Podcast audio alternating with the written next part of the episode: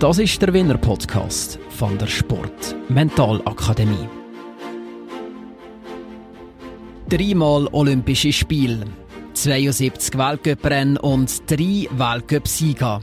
Sanna Lüdi hat im Skicross viel erlebt. In Erinnerung geblieben ist ihre Verletzung kurz vor dem Olympischen Winterspiel. Vier Wochen vor Olympia oder, haben sie mir zwei Schrauben reingeknallt und gesagt, dort auch wieder haben sie gesagt, das schaffst du nicht. Und ich gesagt, ich schaffe es sehr mal. Wie es Ski durch Mentaltraining gleich noch an die Olympischen Spiele hat geschafft und da sogar eines von spektakulärsten Rennen ist gefahren, das verratet die ehemalige Skicrosserin gerade in den nächsten Minuten selber. Herzlich willkommen zum Winner Podcast heute mit der Sanna Lüthi, Skifahrerin mit Fokus auf Skicross. Herzlich willkommen, bist hier mit uns in der Runde. Ja, danke, dass ich da sein. Mentale Stärke auf der einen Seite, natürlich haben wir die ganzen Up and Downs, die du in deiner Aktivkarriere schon hast erlebt. Also ich denke mal, äh, Weltcup-Sieg auf der einen Seite absolut hoch und nachher auf der anderen Seite Kreuzbandrisse, mehrere Kreuzbandrisse, die, ja, die irgendwas stave sind. Wie gehst du mit der ganzen Achterbahn um? Gibt es da eine Strategie mit, mit der Zeit, auf das Mal, die man dann entwickelt? Ja, es ist lustig, dass du Achterbahn sagst. Ich tue das eigentlich ähm, immer mit, einem, mit der Wellenbahn vergleichen. Ich habe noch eine andere Leidenschaft, das ist Surfen. Und ich habe ziemlich schnell mal gemerkt, dass eigentlich äh, die ganze äh, Skikarriere, so wie ich sie habe, oder wie die meisten äh, Sportler eine Karriere haben, ähm, nichts anderes ist als, als, als Wellenreiten. Du hast, und, und dort, also es gibt, wenn die, die es kennen, surfen, es gibt nichts Schöneres als die perfekte Welle zu surfen. Da ist man einfach voll im Moment, oder? Man genießt es 100 Prozent. Und, und genau so habe ich das immer erlebt, wenn ich ein Rennen gewinne oder einen perfekten Lauf habe. Ich bin einfach so im Moment, ich kann es so genießen. Und, und je mehr dass du eben diesen Moment kannst mitnehmen von dieser Wellen oder, und genießt, desto ähm, mehr kannst du das Gefühl nachher auch mitnehmen, weil die Welle, die bricht irgendwann. Immer. Die Welle, die, die bleibt nicht konstant, aber die bricht. Und dann verwischt es dich. Wenn es dich verwischt und du die Energie kannst mitnehmen dann kannst du halt die Luft besser anhalten. Wenn sie dann in den Boden reinmittert oder in die Sand reindrückt, dann, dann und irgendeinen äh, Schaden mitnimmst aus dem, dann kannst du nachher gleich immer noch die, die Freude, die Energie mitnehmen. Und, und für, für, fürs, wenn, wenn du zurück zur Welt kommst, fürs neue Anpaddeln, die ganze Energie mitnehmen oder für den Aufbau, den du für eine Verletzung hast. Und das ist eigentlich wirklich, die Analogie schön, weil, weil so habe ich es immer erlebt. Ich habe, ich habe einfach immer die Freude, die, Erinnerungen, die sind für mich so fest da gewesen, dass, dass nachher ähm, jeder Schritt zurück äh, von dem ist, ist, ist, ist äh, unterstützt worden. Langt, langt das alleine schon, eben, wenn da wirklich mal ein Stave kommt mit einem Kreuzbandriss? Also wir alle wissen, Kreuzbandriss, das ist eine lange Geschichte und das ähm, braucht Wochen, Monate und so weiter braucht ähm, viel Energie und ähm, ja, sicher ein guter Gedanke, irgend, irgendwo im Kopf. Und nur, ich sage jetzt einmal nur in Anführungszeichen, der Gedanke an die nächste Schwelle, irgendwann kommt die nächste Schwelle wieder. Ist das schon mit dem Erfolg? Ähm, nein, also das ist einfach, das ist das, was ich, aus, ich persönlich aus, aus äh, Grundenergie mitbringe. Aber bei mir ist eigentlich äh, die, das erste Mal so wirklich der grösste Waschgang, den ich erlebt habe, war nach der ersten Olympia, wo ich einfach sehr blauäugig bin gegangen und, und keine Unterstützung habe mich darauf vorbereitet. Und durch das habe ich alles falsch gemacht, was man falsch machen kann. Und bin durch das nachher auch in einem extremen Loch gelandet. Und dort habe ich gewusst, hey, jetzt brauche ich Hilfe. Und dann ist der Zeitpunkt gekommen, wo ich gesagt habe, jetzt suche ich einen Mentaltrainer. Und dort habe ich angefangen mit dem Roger zusammenzuarbeiten. Und das ist eigentlich, von dort an habe ich dann viel schneller können, mich wieder auffangen, weil ich die ganzen Tools habe gelernt natürlich. Ähm, gelernt habe, wie dass man den Fokus eben auf das Wichtige legt. Und ähm, das sind, das sind dann, das braucht es auch. Also ich bin überzeugt davon, du, es braucht eine gute Grundeinstellung, aber du brauchst auch die ganzen Tools, die du kannst lernen kannst. Es ist alles, ist alles lernbar. Nehmen wir vielleicht gerade einen Ingenieur mit, wenn du sagst, der Roger, gemeint ist äh, der Roger Erni von der Sport-Mentalakademie. Äh, du hast gesagt, die Welle und eben eurem äh, die Olympischen Spiele, die du zuerst mal hast erlebt, die in die Hose sind gegangen. Nachher ist es aber kontinuierlich besser. Wenn man deinen Weg sieht, ist kontinuierlich besser geworden. Es sind nachher Weltcup-Sieger gekommen. Inwiefern ist die Niederlage oder der Rückschritt in dem Moment euch wichtig als Erfahrungswert, für nachher einen grossen Erfolg zu feiern? Niederlage selber in dem Sinne war wichtig, für dass ich eben gewusst habe, ich kann vielleicht doch nicht alles allein. Und, und ähm, ja, und nachher wirklich, wenn wir, wenn wir auf das nicht allein gehen, dass, ich habe gelernt, wie wichtig das ist, dass man, dass man die Leute auswählt, mit denen, wo man sich umgeht, das Umfeld, oder? Dass man, dass man ähm, sich lernt, abzugrenzen. Und, und wie genial das ist, wenn nachher die ganzen Puzzleteile für greifen, oder? Und wenn, wenn du nachher kannst in, in diesen Flow-Zustand kommst und mit, mit jedes, Mal, jedes Mal ist wieder ein neues Learning, Learning dazugekommen und dann habe ich habe ich dann beim nächsten Mal, bei der nächsten grossen Welle, bin ich mehr in Flow gekommen, oder? Also es ist wirklich das ist, das ist etwas ähm, mega spannend. Es gibt ja sehr viele Sportler, unter anderem gerade im Wintersport, die dann eben eine lange Saison haben. Ja, weg vom Schnee. Klar kann man Sommertraining an verschiedensten Destinationen im Schnee machen. Aber auch sagen, wir brauchen den ganzen mentalen Support, für so ein bisschen Werkzeugkosten zu haben und dann zu wissen, welches Werkzeug brauche ich im Winter zu welchem Zeitpunkt. Ist mit dir auch in eine ähnliche Richtung gegangen? Ja, definitiv. Eben, ja, je länger dass ich durfte, das sind über zehn Jahre, wo ich jetzt ähm, eben mit dem Roger zusammengearbeitet habe. Je länger, je mehr, habe ich immer etwas mehr mitbekommen.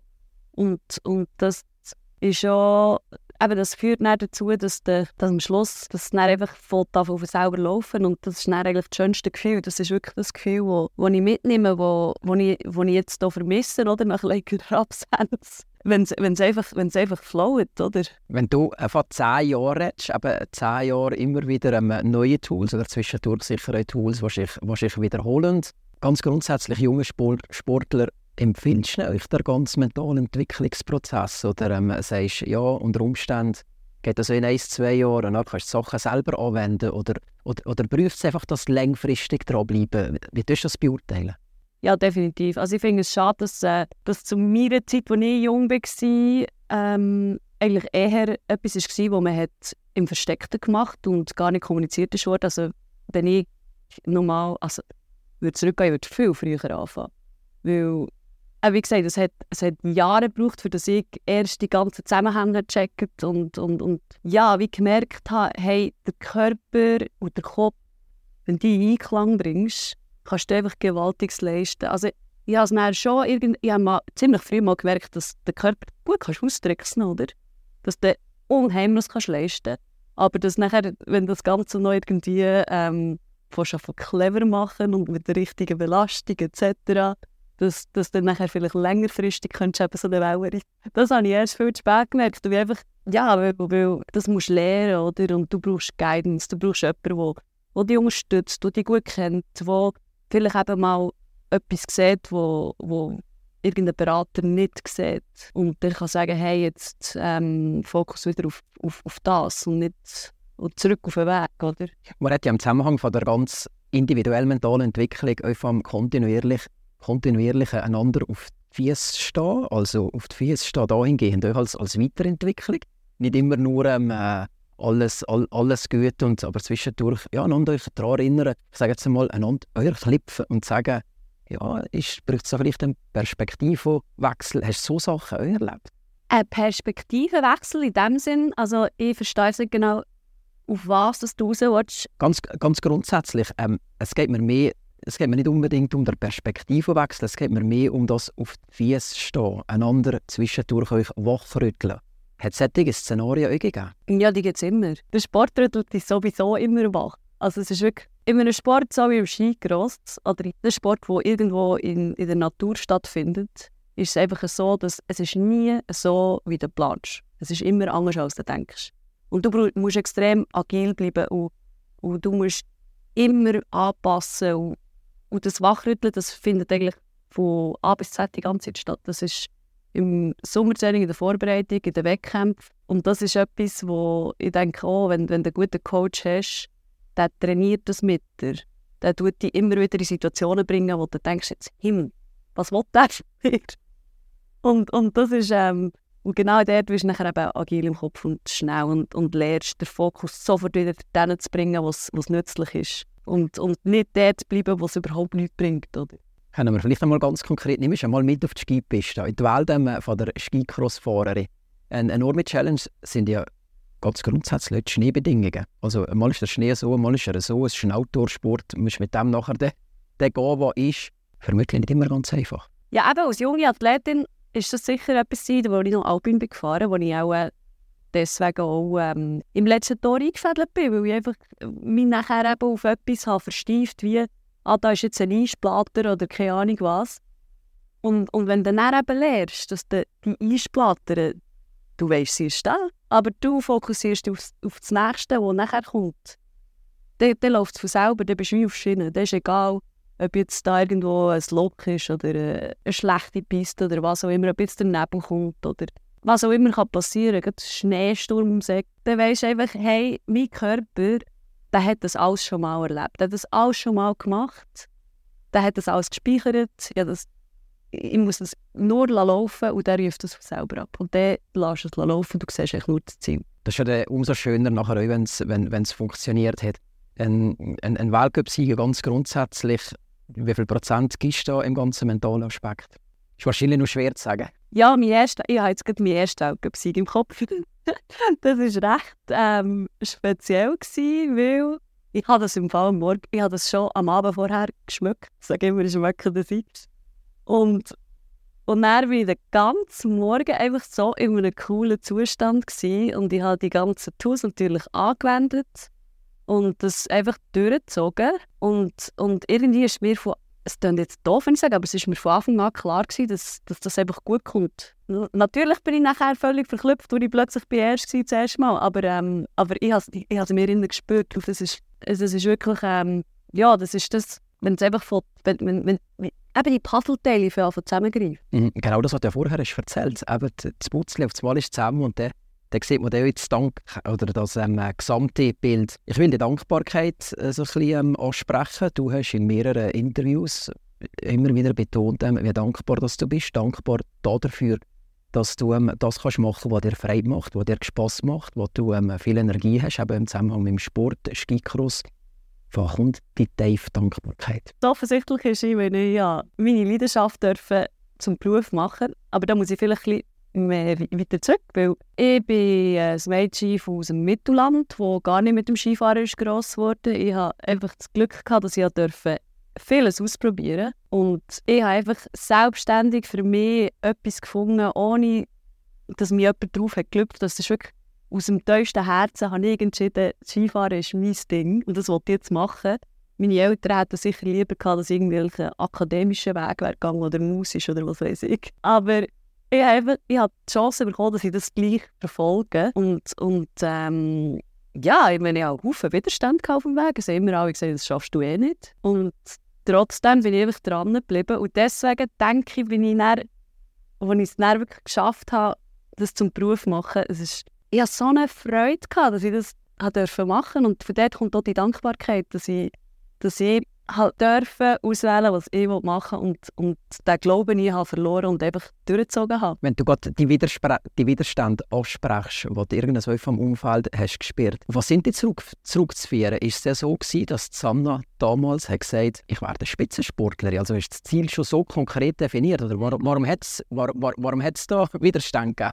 Nein, bei mir ist es wirklich so ein bisschen, äh, wenn man das heutige Wort organische Entwicklung sieht. Ich bin einfach immer vorwärts und ähm, habe mir gar nicht groß Gedanken gemacht. Ich habe einfach das Gefühl gehabt, ich bin immer in meinem Herz nachher. Das, was mein Herz gesagt das habe ich gemacht.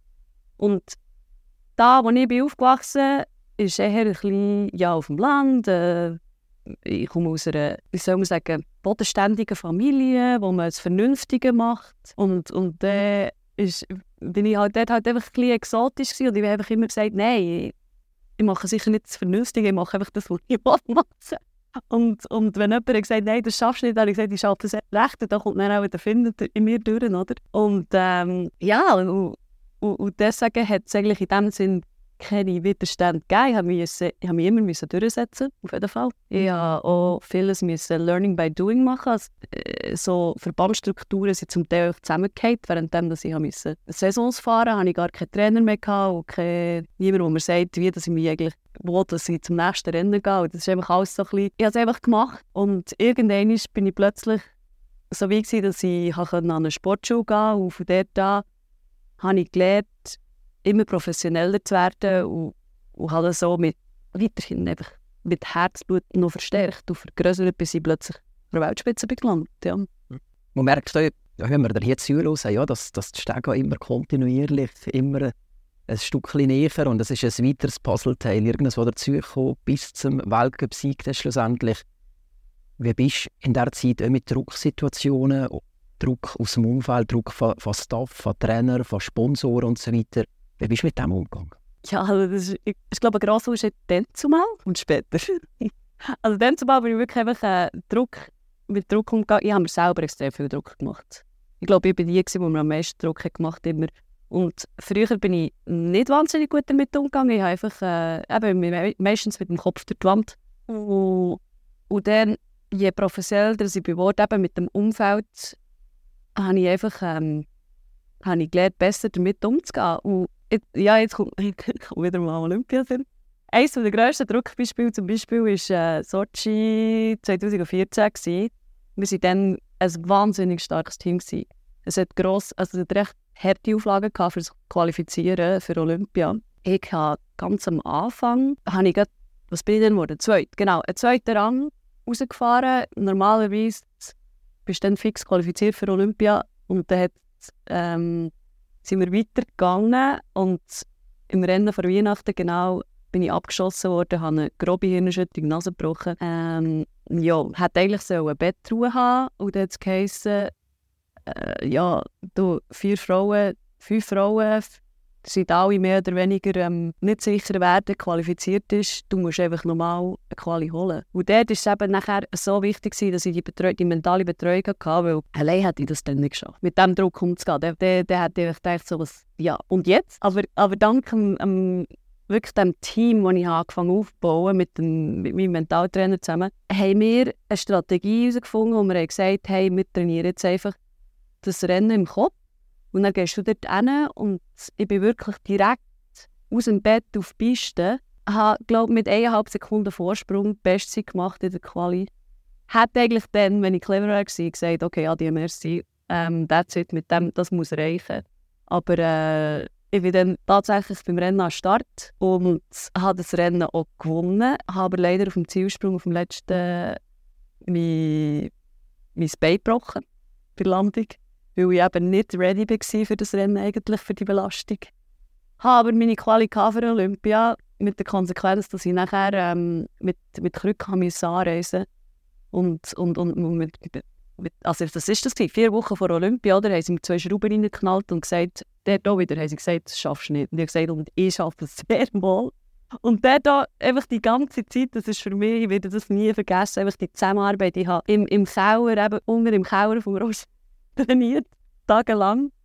Einfach, was ist gegangen? Natürlich nicht Skifahren. Ich habe jedes Training verpasst, bis das letzte Training an Olympia selber. Für die Strecke normalerweise hat man drei bis, zwei bis drei Trainings oder, auf der Strecke. Ich konnte nicht können fahren dann noch und bin wirklich nur das letzte Training gefahren. Und ich habe diesen Druck in dem Sinne nicht wahrgenommen, weil ich einfach mich auf mein Umfeld, das ich aufgebaut habe, verlassen habe, auf meine Tools, die ich hatte und einfach geschafft habe und in Ruhe geblieben und am Schluss eines meiner geilsten Rennen gefahren. Es ist leider nicht bis zum Schluss aufgegangen, aber das Gefühl werde ich nie mehr vergessen. Es ist absolut ein Flow-Zustand. Das ist schon ein grosser Erfolg, aber heute da zu sein aufgrund von der Vorgeschichte ist ja, ist ja nicht selbstverständlich. Nein, das hat bei mir noch nie geredet. Also für mich war schon immer Medaille das Oberziel, also die, die, die, wirklich die Performance. Und ich habe performt. Deswegen bin ich, kann ich wirklich zurückschauen und das als schönes Erlebnis wahrnehmen. Weil bis zum letzten Moment habe ich performt. Dass, dass mein Körper nicht ganz mitgemacht hat, ist dann irgendwie, ja, muss man sagen, okay, kann passieren. Aber ähm, ja. Sanna, der, der Erfolgswille und, und, und der richtige Biss, den man, wo, man quasi zwischen Wörtern enorm spürt, wie viel hat das mit deinen finnischen Wurzeln zu tun? Gibt es da einen Zusammenhang? Ja, definitiv. Also ich habe vorhin das Wort erklärt. Sisu, also meine Charaktereigenschaft, wunderbar. Ähm, zusammenfassen, also mein, mein, mein äh, Arzt, der Hockeytrainer ist, der viel mit finnischen Hockeyspielern zu tun hat, hat mir ganz früh mal gesagt, du bist absolut der Inbegriff von Sisu. Und Sisu heisst eigentlich nichts anderes als unnachgiebiger Kampfgeist in ausweglosen Situationen. Und das ist das, was mich auszeichnet. Aber wenn ich jetzt zurückschaue, ähm, sicher auch ab und zu der Grund war für das mich wieder zum Fallen gebracht. Es ist gerade wunderbar, ähm, kann ich gerade den Übergang machen im Zusammenhang mit dem Wort Sisu, eben, was du hast erklärt, kommt aus dem Finnischen. Ich habe dir gesagt, ähm, mit welchen drei Wörtern würdest du dich beschreiben oder welche drei Wörter passen ganz grundsätzlich zu dir. Hast unter anderem eben das Sisu erwähnt, das vom Finnischen kommt.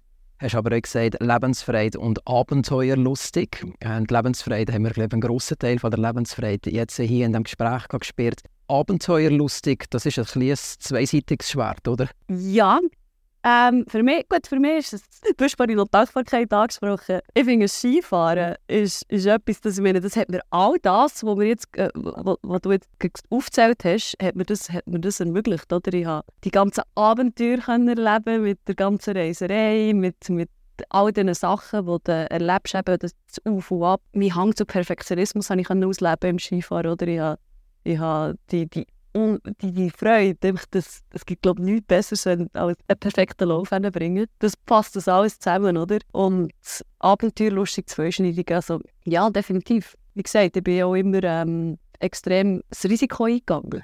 Viel zu fest zum Teil. Da, sind wir wieder, da schließt sich der Kreis mit, mit meinen Verletzungen, was es zwischendurch hat gegeben. Auf der anderen Seite hast du ja genau das gleiche Risiko wie das gewesen, das zu sehr viel Erfolg hat geführt. Sanna Lüdi, merci vielmals, bist Teil von unserem Winner-Podcast. Hast du einen Einblick gegeben in das spannende und interessante Sportlerinnenleben und wünsche euch für die Zukunft alles Gute. Danke. Das ist der Winner-Podcast von der Sport Mentalakademie.